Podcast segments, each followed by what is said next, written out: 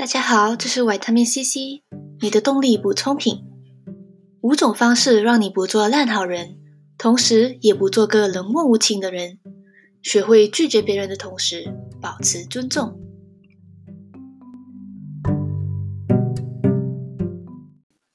可能大家经历过类似的事情，想象一下，这又是一个上班的一天，你手上的工作一个接一个。自己都已经忙得不可开交了，同事却又多把一份麻烦的差事交给你，你的心里十分纳闷。这个时候，家人给你打的通电话，家里有件小琐事需要你的帮忙，即使放工后，你也没有了自己的休闲时间。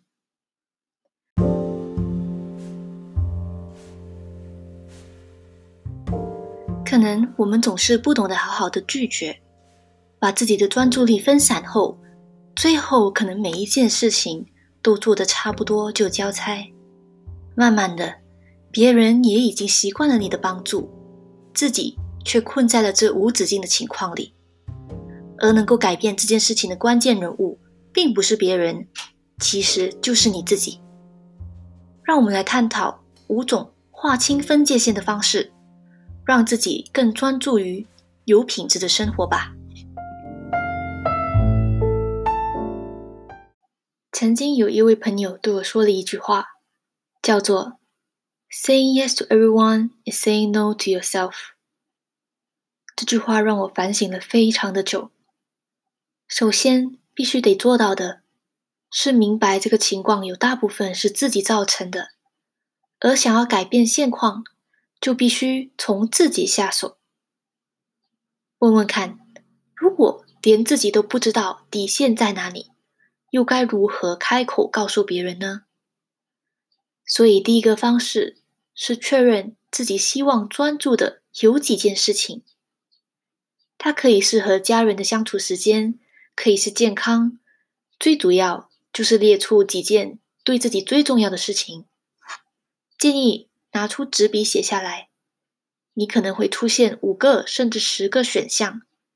接下来，我们得做第二件事情。第二个方式叫做删减法，看看自己写下的清单，这时候建立狠心的删减，剩下最后对你最重要的三件事，就是自己设定的界限，它就是你的底线。当任何外来的事物将会影响这三件事，你就可以选择说不。例如，你把和家人的周末视为最重要的事情之一。而同事周末想要邀约你去交际酒会，如果你心中不愿意，可以学会好好说不。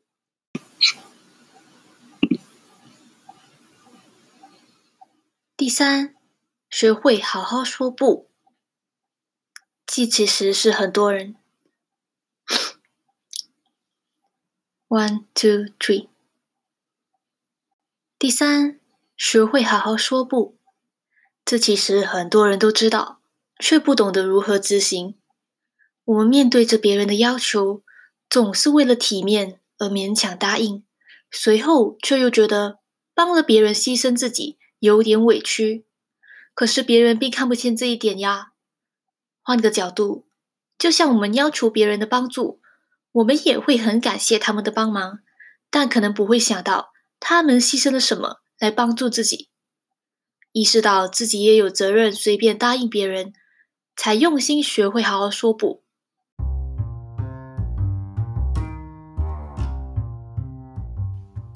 以下几个例子，让你在工作上礼貌说不。我愿意帮你，那你总共交代了我三件事情，今天之内我只能处理一件，那我该优先处理哪件事情呢？我们之前已经说好了要专注一个计划，我想要继续跟进它。我可以分担打扫的家务，但是因为时间不够，今晚的晚餐可以选择外带吗？又或者是一些你还不知道可不可以去的邀约，你可以这样说：让我先看看我的时间表，今晚再告诉你好吗？我想这个画展。可能不适合我，或许你可以找他去，他还蛮喜欢艺术的。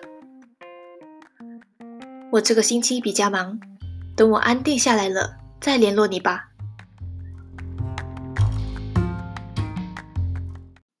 以上就是一些很好的礼貌性说不的例子。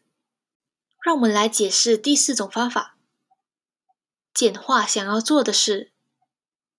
我们来简单举个例子吧。你想要健康，首先必须要运动，但我们常常把运动拖到最后。把想要的简化，就是你把运动服提前准备好，放在床边，袜子、鞋子、瑜伽垫都放在了门口。第二天早上运动需要的都准备好了，帮助推动自己去做这件事情。如果你想要写作，就把空间、工具都预先弄好，提供一个自己安静又适合的环境，这就简化了自己想做的。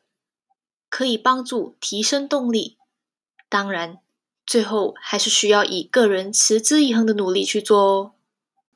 最后一种方式，也是第五种方法，记录。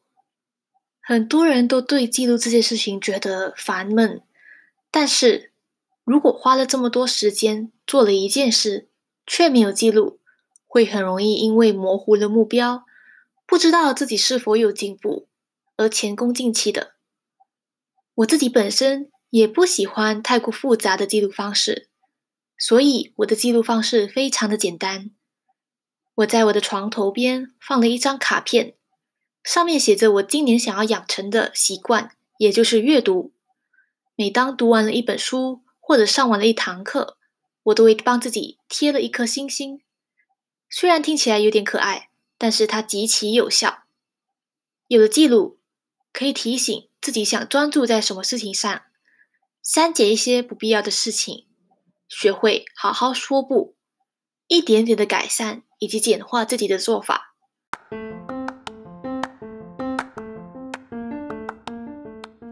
当你学会划清界限之后，你看见自己记录下来的成长过程，适时的奖励自己，那是无比的成就感。